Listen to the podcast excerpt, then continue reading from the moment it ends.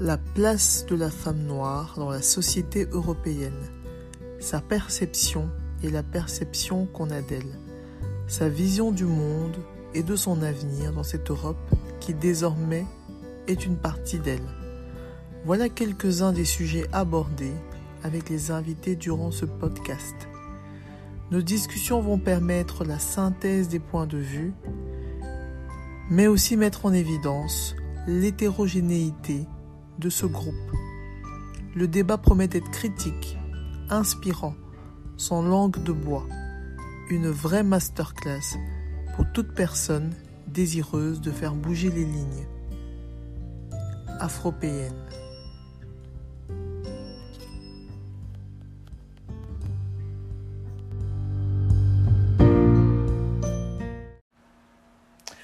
Bonjour Hélène. Bonjour Annie. Bienvenue sur le podcast Afropéenne. Je suis super contente de te recevoir. Euh, je commence toujours par, euh, ça, par poser la question de savoir, est-ce que tu peux te présenter aux auditeurs? Alors euh, oui, merci Anne de, euh, de me donner cette opportunité. Mon nom c'est mon nom c'est Hélène Kadima. Mhm. Euh, je suis maman de deux petits garçons. Je travaille dans l'industrie pharmaceutique. Mhm. J'ai fait des études scientifiques. Et euh, en cours du soir, j'ai étudié l'herboristerie, euh, Ok. qui tout ce qui est traitement euh, naturel Ouais. avec des plantes. Et à côté de ça, en fait, j'ai créé une herboristerie en ligne, mais cette herboristerie est spécialisée en phytocosmétiques. Et Ok. ces cosmétiques, en fait, c'est moi qui les fais. D'accord. Voilà. Pas mal, pas mal. Ça commence bien. Ça commence bien. Donc, tu as lancé quelques petites bombes sur lesquelles on va revenir par la suite. Euh, je voulais savoir quand j'ai été proposé de participer au podcast. Mhm. Euh, comment est-ce que tu l'as reçu cette invitation? Je veux dire, que- qu'est-ce que ça t'a fait? Bah, c'était la bienvenue. Et Ouais. euh, bah, moi, je suis passionnée par ce que je fais. Et quand on me demande de parler de ce que j'ai fait, j'ai dit oui tout de suite. Ah, ça c'est génial. C'est génial. Et le terme afropéenne, tu connaissais? Les termes afro-péennes, oui, j'avais déjà entendu ça. hein. Mhm. C'est tout. euh, c'est c'est des afro-descendants vivant en Europe. euh, voilà. Ouais. Et est-ce que tu te sens concernée? Parce qu'il y en a qui disent non Bah, si, je suis ouais. africaine de base. Je suis Mhm. née en Afrique. Je suis née au Congo plus précisément. Et, euh, mais j'ai grandi en Belgique. J'ai les deux cultures, à vrai dire. hein. Ouais, Euh, ouais, ouais. certaines personnes de ma culture, quand ils vont me regarder, ils vont dire Oh, mais toi, tu es comme une européenne. Ou, euh, euh, les Européens, ils ne me voient pas comme une européenne. Je ne suis pas européenne, mais je ne suis pas non plus 150% africaine. Je suis les deux, en fait. C'est Oui. un mélange de deux cultures. Moi, je prends ce qui est bon chez nous. Je prends ce qui est bon chez les, les Européens également. Et je Et fais un mix. Ça, c'est moi. Allez, super. C'est ma conception aussi. Euh, alors, euh, ici, est-ce que tu pourrais euh, nous parler un peu plus profondément de ton parcours? Moi, j'aime bien que les gens commencent par tout simplement leur enfance, Mhm. pour qu'on voit un peu l'évolution de la D'accord. personne. Ben, écoute, moi, je suis née au Congo, Mhm. plus précisément dans les Kasaï. Euh, donc, pour ceux qui connaissent, je suis Moulouba. On parle les Tulba chez nous. Ah oui, ça, Voilà. c'est connu. Et euh, bon, j'ai grandi. Je suis née au Congo, donc jusqu'à mes 12 ans. Je suis venue en Belgique à mes 12 ans avec ma famille. Mhm. Et euh, j'ai grandi à Scarbeck. Euh, J'ai évolué Scarbeck connu. jusqu'à mes, mes 21 ans. J'ai vivé même plus que 21 ans, 25 ans. oh. Pratiquement, j'étais j'étais à, à, à Scarbeck. Et puis, euh, j'ai étudié à l'université à l'ULB. Mhm. Euh, j'ai fait euh, sciences biologie médicale. Après ça, en fait, euh, j'ai travaillé directement pour des sociétés pharmaceutiques. J'ai commencé par GSK Mhm. et puis j'ai enchaîné chez UCB, Mm. où je suis en fait chef des recherches cliniques. C'est-à-dire qu'on on fait, on, on fait des tests des médicaments. Donc voilà. Euh, moi, je vais m'occuper par exemple d'un protocole, de la rédaction du protocole. Donc on a les, les gens qui travaillent dans les laboratoires, ils trouvent une molécule qui trouvent que c'est un bon candidat pour, euh, pour une un futur médicament. Oui. Ils viennent chez nous, ils nous donnent ça.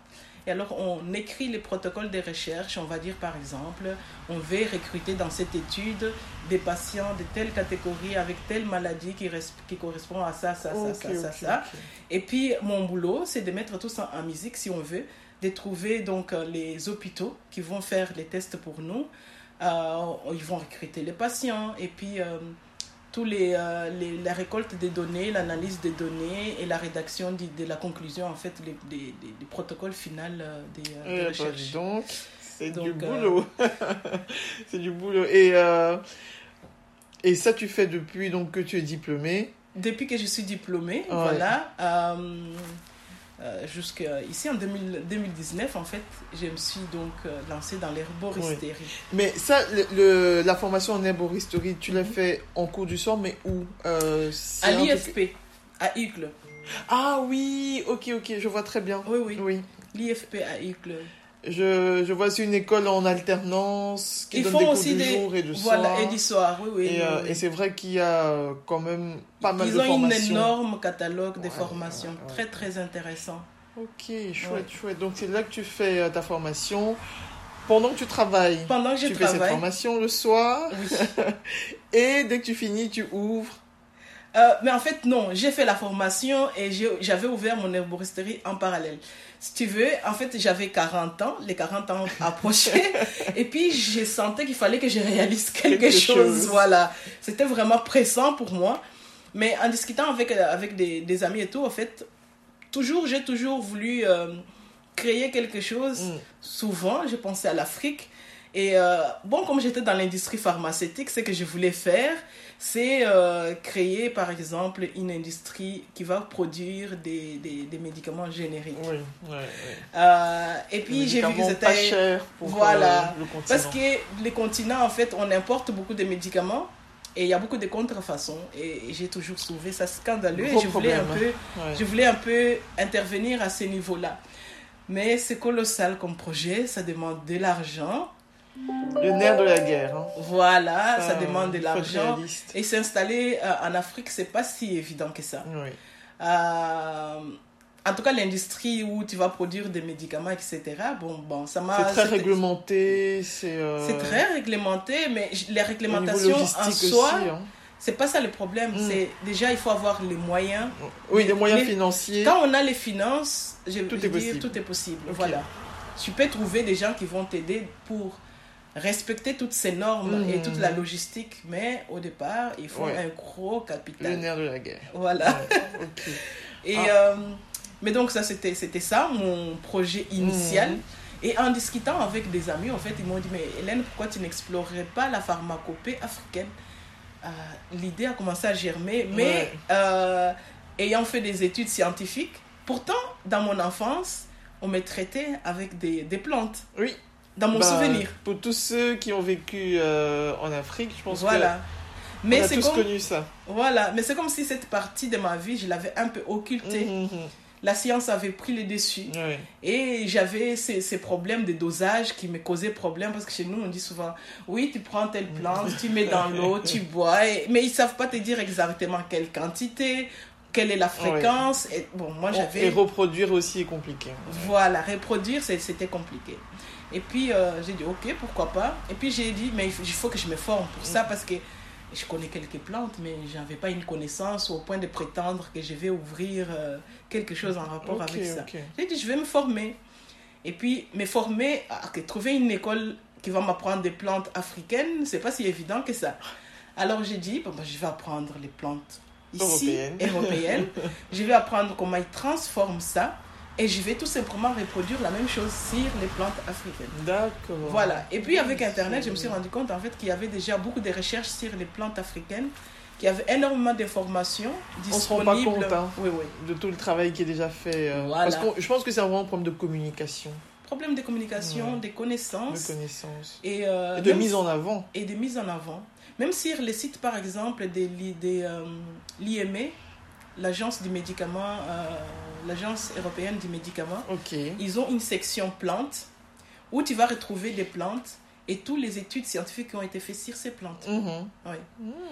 Les Donc il y a quand même pas mal de travail euh, déjà, Déjà fait en amont. oui, oui, oui, oui. L'OMS aussi a une section où ils traitent des plantes. Ok. Voilà. Et euh, en fait, c'est une mine d'or. On peut trouver plein d'informations euh, là-dessus. Faut le savoir. Il faut le savoir. dis, Il faut, enfin, il faut le- chercher, au fait. Oui. Si tu ne cherches pas, tu ne trouves pas. Oui, tout oui, mais l'accès à l'information, oui, tout par-delà. Oui. C'est tu as un besoin et puis tu te dis où est-ce que je vais trouver l'information, tu te mets à chercher et puis tu trouves. Ok. Oui. Enfin voilà, donc c'est parti de là. Et donc j'ai étudié l'herboristerie, j'ai appris à faire des gélules. Mhm. Euh, donc voilà, je me suis dit, ben, je ferai la même chose en fait pour les plantes médicinales. Et donc, mon projet, c'est vraiment, euh, ici, c'est de planter nos plantes en Afrique. Par exemple, les moringas, je suis tombée folle amoureuse du moringa. Ah, ah, je- connais très bien, j'en ai à la maison. Oui, Mais euh, j'achète ça chez mon, enfin, mon épicière euh, africaine. Après, je elle va pas, te conseiller, Bah, elle thé. va pas te dire, C'est oui, du voilà. thé, elle me dit euh, c'est bon pour la santé, il écrit toutes les vertus derrière, mais Oui. il y en a 50 000. Tu te Voilà. Est-ce que c'est vraiment vrai? Non, non, c'est vraiment vrai. Ouais. Euh, je peux pas attester de toutes les vertus qu'elle t'a mis sur la liste, mais je sais qu'il y a énormément de vertus pour, euh, pour cette plante. Ok. Et donc, euh, voilà, moi, les- les- non seulement les moringas, en fait, c'est une plante que tu peux utiliser entièrement. Les feuilles, tu peux en- Ouais, les réduire tout en est bon. poudre. Les graines, tu peux faire une huile. Et l'huile de moringa, c'est une, c'est, c'est, c'est- c'est une merveille. Waouh. Il faut que tu mets ça sur tes cheveux, afro Ok. par exemple. Tu vas voir, ici, moi, je viens de laver mes cheveux, j'allais faire un soin. Ouais. Mais bon, je me suis arrêtée. Parce que je suis arrivée, désolée. Pas de souci. J'ai, euh, Mais en fait, ça rend vraiment les cheveux soft. Et en plus de ça, dans les moringas, en fait, il y a plein de vitamines. Il y a la vitamine B. Les différentes vitamines B sont dedans. Eh T'as ben, zinc, t'as du de la pub. fer, t'as euh, t'as du fer dedans. Et euh, t'as les magnésiums, t'as plein de, de- de- des, euh, micronutriments, en fait, euh, des, des sels minéraux, etc. Mais mhm. regarde, si tu associes les zinc, la vitamine B et du fer, c'est excellent pour les cheveux. Ok. C'est- C'est la combinaison gagnante en fait pour les cheveux. Non seulement c'est bon pour les cheveux, mais c'est également bon pour la peau. C'est plein d'antioxydants. Donc pour la jeunesse de la peau, moi je me fais un soin par Mmh. exemple les soirs. Parfois je fais un sérum où euh, je fais mes soins moi-même. Je mets. euh, Ouais, j'imagine, attends. si tu as fait tout ce parcours pour acheter. non, mais oui, attends, c'est euh, un j'ai luxe. fait de l'aloe vera. Ouais. L'aloe vera, tu mélanges ça avec. euh, je mélange ça avec de l'hydrolat. Les hydrolats, je peux les choisir en fonction en fait de ce que j'ai envie Mhm. Comme résultat, par exemple, eh ben, un, un sérum purifiant. Je vais mettre par exemple de l'hydrolat de lavande qui est aussi excellent en fait pour la peau. Mhm. Je mélange avec euh, les, euh, l'aloe vera et je ramène un petit peu de euh, l'huile essentielle. Je peux mettre l'huile essentielle que je veux en fonction de mes besoins pour la peau. Mais ici, je mets par exemple la, le- les, la lavande. Donc, je lave mon visage les soirs. Je mets mon sérum sur les visages et au-dessus, je mets l'huile de moringa. J'adore. Je me réveille le lendemain, j'ai un visage parfait. Tu es un bébé. Je suis un bébé. Mais franchement, parfois, je me mets et j'aime bien, je me touche comme ça parce que la peau est tellement douce que je suis là toute seule à me toucher. Tu t'auto-complimentes. Voilà là que j'ai une belle peau. Non, mais et, et tout ça, enfin, tu le produis, ce que Oui. tu dis là. Oui, oui. Donc on peut euh, le trouver sur ton site internet. euh, Tout n'est pas sur mon site internet. Les sérums, par exemple, je l'ai fait depuis un an sur demande Mhm. d'une personne qui m'a demandé un sérum. Et je l'ai fait, en fait, je l'ai vendu à elle. Elle a, elle a demandé tellement de fois que maintenant j'ai décidé que je vais maintenant les produire. Je le produisais pour elle. Mais il n'y a Tu pas besoin. plus. Je vais les produire maintenant en grande quantité et je vais les mettre aussi sur mon site et ça va être mis en vente. Ok, oh, Donc, génial, c'est tout un programme, hein. franchement, chapeau, chapeau. Donc ici, on est dans ton labo. Oui. Bon, on ne le voit pas, mais euh, on va essayer de décrire. Tout à l'heure, quand je suis arrivée, tu m'expliquais un peu... euh, parce que avant d'aller plus loin, Mhm. tu es en train de te mettre en ordre Voilà. Pour euh, dire de façon professionnelle, parce que je ne veux pas dire une bêtise. Mais en fait, pour faire des cosmétiques, il y a une réglementation. Euh, il y a d'abord la réglementation européenne et on doit se mettre aussi aux normes. Et cette norme, c'est l'ISO euh, 22716 qui règle en fait la façon euh, dont il faut produire. En fait, il faut produire les cosmétiques dans des... faut, euh, les bonnes pratiques de fabrication des cosmétiques. Mhm. Et ces bonnes pratiques te disent en fait que ton labo doit être disposé d'une certaine façon. Mhm. En fait, l'objectif de cette réglementation, c'est de produire des cosmétiques de qualité, mais qui sont aussi sains et qui vont pas causer euh, des problèmes de santé aux, euh, aux personnes qui vont l'utiliser. ouais. Voilà. Il faut euh, tester la toxicité de ton produit cosmétique, donc il faut faire des tests. des tests microbiennes par exemple pour voir que parce que si tu te mets un produit sur les visages, tu vas pas t'appliquer des microbes. C'est réglementé, il peut pas y avoir autant de bactéries, euh, d'unités de bactéries. Hmm. Dans, de- dans une crème pour la peau, c'est différent qu'une crème qui te la peau du visage, c'est différent qu'une crème qui te va t'appliquer sur, euh, sur les corps. Oui. Et les savons, c'est pas les mêmes réglementations quand tu fabriques un savon que quand tu fabriques les crèmes. Toutes les crèmes où tu mets de l'eau par exemple, il faut d'office faire les tests microbiens dedans. Ok. Voilà. Et donc, c'est pour ça que le labo, et c'est ça que tu es en train d'organiser, doit être. Voilà. euh, Enfin, Ça doit être organisé d'une certaine façon. certaine façon. Il faut avoir des zones bien spécifiques. Tu dois Ouais. avoir une zone production, une zone où tu stockes tes matières premières, une zone où tu fais tes conditionnements, ça veut dire Mhm. que tu vas mettre tes, euh, ton cosmétique dans le pot ou la Mhm. bouteille qui va avec. Et puis il faut une zone de contrôle qualité, c'est-à-dire que si tu dis aux gens que Mhm. euh, tu mets dans ta bouteille euh, euh, 30 grammes de crème, il faut que les gens retrouvent 30 grammes de crème par exemple. Oui. Voilà. Et tu fais tout ça après le boulot. Avant les enfants. Mais en fait, Et tu Bon. n'as qu'une vie. je n'ai qu'une vue, je travaille à temps plein pour l'instant. Oui. Mais je vais diminuer mes heures de travail dans le futur parce que euh, ça fait deux ans que j'étais pas à fond dans les cosmétiques il y a deux ans. Mais maintenant, en fait, c'est l'activité que j'ai envie de mettre en avant parce que Mhm. j'ai les capacités de le faire. Ça demande pas tant de finances que ça. C'est Mhm. faisable. Et, euh, mais je n'oublie pas tout ce qui est euh, plantes médicinales parce que je vends toujours des plantes en ligne aussi. Et, euh, et la production des plantes, euh, les plantations en Afrique, c'est dans, dans un futur proche. Ah, Voilà, donc dans un projet. J'ai un projet en fait. Dans ce sens Ma famille a des terrains et je voudrais en fait planter euh, les, certaines plantes. Ouh, je vais commencer donc. par les moringas parce que ça m'intéresse directement. que le début de l'aventure. Hein. Voilà, les Wow. moringas par exemple, je vais pouvoir les vendre en tant que médicament Mhm. et je vais pouvoir l'utiliser dans mes cosmétiques. Ok, ok, Voilà. ok. Eh ben, Je vends déjà l'huile de moringa brute. c'est génial ça. Mais je vais, j'ai- fait par exemple un baume à base de moringa. Ça, je Ok. le commercialise déjà. On peut le trouver déjà sur mon site internet. Ouais. Et euh, je vais faire des savons. Je me suis mise au, au savon il n'y a pas longtemps. Regarde, ici là. C'est mon premier C'est savon que j'ai fait. euh, que j'ai fait euh, C'est magnifique. Je, je ferai une photo, je mettrai euh, sur, les réseaux. C'est c'est beau. Donc voilà. Euh, oui, voilà, je, ferai des Ah, savons au moringa. En fait, les Mhm. moringas, tu peux en faire plein de produits dérivés. C'est vraiment. Je suis vraiment- Après Dieu, c'est le moringa. Pour Voilà. les auditeurs, retenez ça. Si on a retenu qu'une chose aujourd'hui, c'est moringa. Mais t'inquiète, c'est pas tombé dans l'oreille d'une sourde. hein. Je retiens ça. Mais j'avais une question euh, ici. Est-ce que dans ton parcours, Mhm. euh, tu, as- tu as souvent été la seule femme noire? Parce que moi, je connais pas beaucoup d'autres euh, Mhm. autour de mon entourage, enfin, dans mon entourage qui font ce que tu fais. Je veux dire, dans tes études, que ce soit à l'ULB ou à l'EFP, euh, tu, as, tu as rencontré d'autres femmes noires qui avaient euh, le même parcours? À l'ULB, bah, j'avais des, des, euh, des, des compatriotes, et, Mhm, mhm. enfin des Africaines qui, qui ont fait les mêmes études que moi. Dans mon boulot, en Belgique, il Mhm. n'y a pas d'autres noirs, en Ah fait, là oui, où hein. je suis.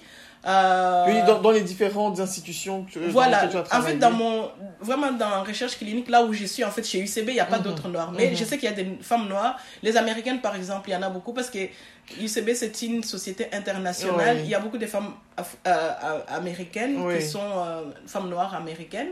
Mais il y a aussi des Nigérians, par exemple, qui sont Oh, là. oui. Mais ils sont plutôt aux États-Unis ou euh, à Londres. Oui. Donc, j'ai des compatriotes africaines et améri- noirs euh, américains. Euh, mais ils sont pas en Belgique, par en exemple. Belgique. Voilà. Oui. Mais j'ai des connaissances qui travaillent chez GSK, qui, euh, dans, des, dans un milieu pharmaceutique, il y en a. Ok, Il y en a, ok, oui, ça c'est chouette. Mais il n'y en a pas tant que ça. Et je, enfin, je pense qu'il Mais pendant les études, vous êtes nombreuses ou pas? Pas tant que ça. Pas tant que ça. Non. Donc c'est cohérent par rapport à ce qu'on retrouve dans le milieu professionnel? Oui, on peut dire ça, oui, oui. Au niveau de la Belgique, en tout cas, on, est, on était quoi Dans la classe des Noirs, on était quatre Noirs, 4. sur peut-être une vingtaine d'étudiants. Parce que tu penses que c'est un secteur qui attire moins les gens de notre communauté ou il y a une raison? Peut-être qu'ils ne connaissent pas parce que souvent, ils se dirigent vers la médecine, Oui, les soins infirmières. parce Ou- qu'on voit pas d'opportunité peut-être. On voit peut-être pas les- l'opportunité. On voit peut-être pas l'opportunité. Mais euh, moi, pour trouver déjà ces études, j'ai fait une recherche sur Internet. Ok. Tu sais que j'ai étudié avec ton frère, Oui, on était à l'ISIB. et comment Ah pendant que j'étais à l'ISIB, j'ai eu une crise où je savais plus ce que je voulais faire, etc. Et puis j'ai été en ligne. En fait, j'ai rempli un questionnaire sur euh, mes. euh, C'était pas la SIEP Non, c'est pas le questionnaire de la SIEP? Peut-être c'était Ouais. je ne saurais pas te dire quel, euh, quel site c'était. Et puis j'ai vu biologie médicale. J'ai vu technologue de laboratoire. Mhm. Parce qu'en fait, j'ai oublié de dire dans mon parcours, j'ai commencé par faire un graduat. Donc quand j'ai quitté l'ISIB, j'ai fait un graduat ouais. pour travailler comme technologue de Pour laboratoire. ceux qui ne savent pas, Izib, c'est ingénieur. Donc, pour dire qu'elle a fait le grand écart. j'adore, j'adore. Non, mais c'est ça qu'on aime. c'est ça, la vraie vie. Ça, c'est la Voilà, vraie vie. voilà. Et puis j'ai fait, j'ai commencé à travailler à Erasme. Tout de suite, j'ai fait mon stage à- euh, au laboratoire Ah, d'Erasme. ouais. J'ai été engagée à Erasme, mais euh, C'était pas encore ça. C'était pas encore ça, en fait, c'était très routinier comme travail. Mais en fait, c'est, je m'attendais pas à ça. C'était vraiment le travail de laboratoire dans les hôpitaux. C'est prendre les tubes de sang, mettre sur Ouais, l'appareil. C'est comme à l'usine. Voilà, Mhm. c'était pas si excitant que ça comme travail. Ok, ok, ok. Donc, tu t'es dit, c'est pas pour la vie. C'est pas pour la vie. Et tout de suite, pendant que j'étais à, à Erasme, je me suis inscrite à l'ILB, j'ai fait une passerelle. Ah. J'ai, travaillé comme mi-temps à Erasme. Ouais. Et puis, je me suis inscrite à Passerelle. Et j'étais très exigeante avec mes managers. Je commençais à demander des horaires spécifiques. Au début, elle m'accordait. Mais ça a commencé à créer de la jalousie parmi mon- Ah, mes collègues oui, en disant oui, oui. Oui, Pourquoi elle, pourquoi euh, elle, machin. Et alors, pour me- mettre court à l'histoire, elle m'a virée. Ah ouais, carrément. Elle m'a dit euh, Non, écoute, Hélène, euh, bon, je vois que tu trop es fait entre. d'histoires. Voilà, en Ouais. fait, tu, tu, tu fais les études, on voit que tu as envie de faire les études. On te conseille de continuer plutôt tes études Ouais, que de travailler. gentiment. euh, Voilà. Elle a bien emballé le truc. Voilà, elle a bien emballé les trucs. Sur le moment, ça m'a choqué parce que c'était la première fois qu'on me virait. On m'a pas viré parce que j'ai fait quelque chose de mal, mais parce qu'il y avait des petites jalousies. Oh, Ils trouvaient qu'on me favorisait en me donnant des horaires spécifiques et tout ça. En fait, j'aime on- bien que tu racontes cette histoire parce que tu vois, euh, on sort un peu du contexte. Oui, je suis une femme, donc, ou euh, je suis noire, donc. Ici, on t'a même plutôt favorisé. on m'a favorisé. On m'a favorisé. Et les blancs ont trouvé que c'est dit. C'était trop. C'était trop Ça créait de la jalousie. Ouais. Et donc, on m'a viré. Et puis, bon, dans ce moment-là, j'ai arrêté. J'ai commencé à vraiment à étudier, étudier. Uh-huh. Mais je faisais quand même, pendant mes études, en fait, la prof des, euh, des, des hématologies, quand on a fait les, les, euh, les TP, elle trouvait que je faisais ça très bien. Elle m'a engagé à Brickman. Ah. Donc, pendant les week-ends, pendant les week-ends et pendant tout l'été, je travaillais toujours à l'hôpital de Brickman comme étudiante euh, au labo d'hématologie. Ok, ok. Mais donc voilà, en fait, j'ai financé mes études comme ça, en travaillant, en, en- étudiant, et donc voilà.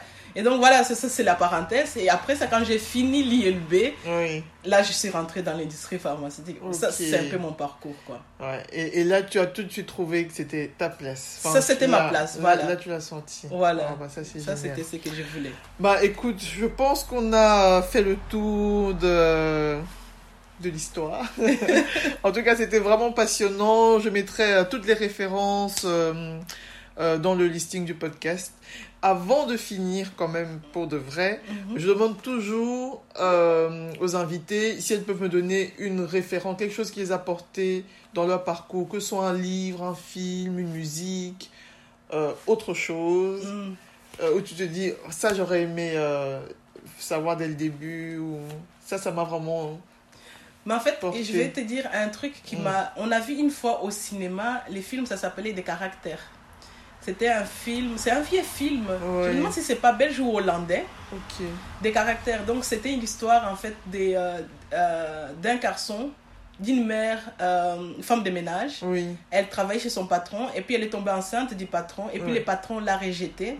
Elle a continué à travailler pour cet homme, mais l'homme n'a jamais reconnu l'enfant. Et l'enfant, il était pauvre. Il a vraiment grandi dans la pauvreté alors que son père était riche. Je m'identifiais parce que je viens d'une famille pauvre. Mhm. Et j'ai vu, en fait, dans les films, que les garçons, il a appris, en partant de rien, il a appris l'anglais, il est devenu avocat, Ouais. il a vraiment grimpé les échelons, Ouais. il est devenu quelqu'un malgré toutes ses difficultés euh, financières ou euh, les régies familiales, etc. Et je me suis identifiée au niveau où euh, je viens d'une famille pauvre, c'est vrai, mais tout est possible, même si tu viens d'une famille pauvre, tu peux te former. Ok. C'est un film que tu as vu à quel âge à Oh, j'étais jeune, hein, j'étais encore à l'école secondaire, mais il Ah, m'a porté ouais. toute ma vie. C'est génial. C'est un ça. film qui m'a porté toute ma Le vie. Et j'ai toujours. les euh, références. Tu peux aller rechercher des caractères. Euh, c'est en néerlandais, je pense. Et euh, vraiment, ce film m'a porté toute ma vie. Ça a été en fait euh, ma motivation que tout est possible. Tu peux apprendre des zéros, tu peux avoir des parents illettrés euh, qui ne parlent pas peut-être le français ou Mhm. l'anglais, mais toi, tu peux changer les choses. quoi. Et je suis partie de là, ça m'a toujours motivée. Donc, ça m'a toujours porté. Et puis plus tard, j'ai beaucoup fait de développement personnel. En fait, j'ai appris aussi l'anglais en oui, cours de oui, temps. tu m'as raconté ça. Voilà, Ouais. et j'ai commencé à écouter beaucoup des, des vidéos de motivation des Américains. Et ça, ça m'a aussi donné beaucoup, euh, beaucoup de courage euh, en fait, dans mon évolution. euh, voilà. Eh ben merci, merci, merci beaucoup parce que c'était vraiment super inspirant. Euh, J'espère que les auditeurs vont euh, apprécier comme j'ai apprécié notre discussion. Je te souhaite beaucoup, beaucoup de succès Merci beaucoup, Anne. pour, euh, et beaucoup de courage parce que je- j'ai compris que c'était que le début en fait de Oui, l'aventure. oui, oui, oui, oui, Ouais. ce n'est que le début Mais de je l'aventure. n'ai aucun doute sur le fait que ça va être magnifique. En tout cas, nous, on te suivra. Et euh, Merci merci, infiniment. beaucoup pour euh, ta présence sur ce podcast. Merci. Au revoir. Au revoir. Voilà, voilà les amis. J'espère que l'épisode vous a plu et que le podcast vous inspire autant que moi. N'hésitez pas à soutenir le projet en vous abonnant et en partageant les audios avec votre entourage. Laissez des commentaires et plein d'étoiles et à très vite pour un nouvel épisode. Ciao